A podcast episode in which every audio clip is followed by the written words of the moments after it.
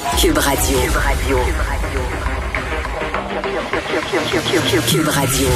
En direct à LCN.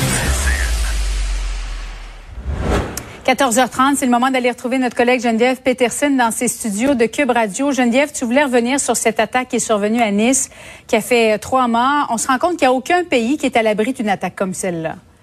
Non, puis à chaque fois, j'ai l'impression euh, qu'on a cette conversation. Julie, j'ai l'impression qu'on se répète euh, le côté euh, un peu blasé, là, c'est-à-dire qu'on s'habitue malheureusement à voir ce genre de dépêches surgir dans l'actualité comme si c'était rendu la nouvelle normalité que de voir euh, des incidents isolés comme ça. sais, on était habitué avant des attentats terrorisme à large déploiement. Là, le, si on prend l'exemple du 11 septembre ou euh, des attaques à la bombe, maintenant, ce sont des personnes qui, avec les moyens du bord, s'en prennent à des civils. Et c'est ce qui est inquiétant, ces gens qui se regroupent entre eux à l'aide des médias sociaux, à l'aide aussi euh, de plusieurs technologies.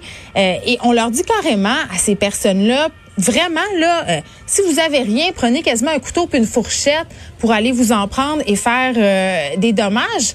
Puis moi, ce matin, je regardais ça puis je me disais, tu sais, c'est plate parce que j'ai l'impression qu'en ce moment, on est à l'échelle planétaire là euh, dans une mm-hmm. situation où ces choses-là, malheureusement, vont se produire et se produire de plus en plus. Tu sais, ça fait à peine deux semaines. Mais ils sont jeunes, souvent, hein, 21 ans cette fois-ci, 18 euh, il y a de ça deux semaines. Ce sont des jeunes. Ils n'ont absolument rien à perdre, Geneviève. Ben, tu sais, quand je te dis, on est dans une situation planétaire où, malheureusement, on mhm. va voir ces incidents-là se reproduire. C'est un peu là où je voulais aller, en ce sens où, euh, là, on va prendre l'exemple de la France, mais ça peut aussi s'appliquer à d'autres pays. On a une situation explosive. Bien sûr, c'est la pandémie, le chômage, la ghettoisation, les tensions raciales qui sont exacerbées par toutes sortes de problèmes, la montée de la droite. Tu sais, un peu partout dans divers pays du monde, on a une montée des discours de droite, des discours racistes. Euh, il y a vraiment une polarisation avec tout ce qui se passe en ce moment. Et là, il y a des jeunes qui sont là-dedans, euh, qui ont vraiment, ils ont ils ont l'impression d'avoir un avenir bouché, de ne pas savoir ce qui va arriver euh, de leur côté, que la société leur en veut aussi à cause de soi, leurs origines, leur Et appartenance. les ignorent aussi, hein. Ben, souvent, c'est pauvreté, ignorance, exclusion, marginalité. C'est ça. Donc, tout à coup, tu es comme ça. Et là, il y a quelqu'un qui dit, toi, tu es important. Toi, tu peux faire quelque chose.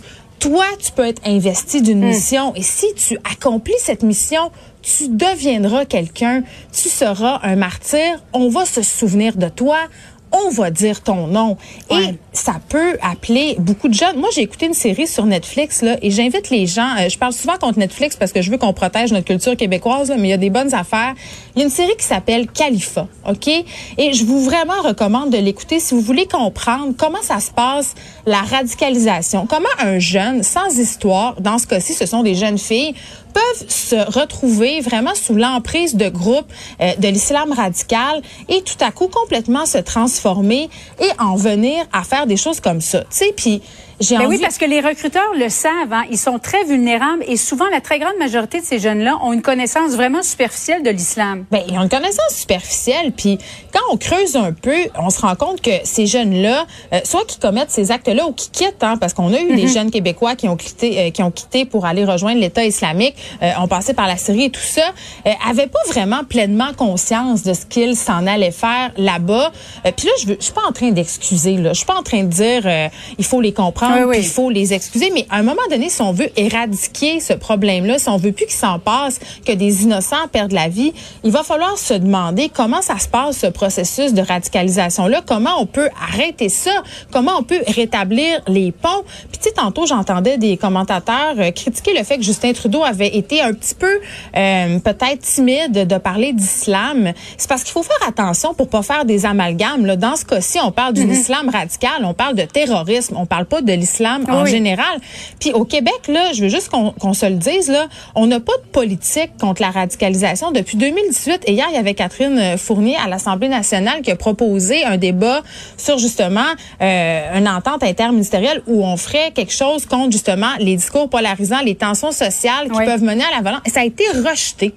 Ça a été rejeté et selon moi, pour moi, c'est incompréhensible et c'est dommage parce que l'actualité a donné raison à Mme Fournier ce matin. Il faudrait se doter euh, de, cette façon-là, d'une charte ou je ne sais quoi ici pour qu'on puisse s'attaquer au, au, phénomène de radicalisation parce que là, il y a l'islam radical dont il est question dans les attentats de Nice, mais ici, on en a aussi des radicaux et ce sont pas nécessairement des, des radicalismes islamiques.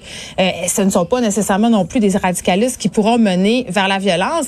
Mais à un moment donné, il va falloir s'y attarder pour couper, leur couper l'herbe sur pied et pas justement qu'on en vienne à des choses comme on a pu euh, le voir ce matin. Comme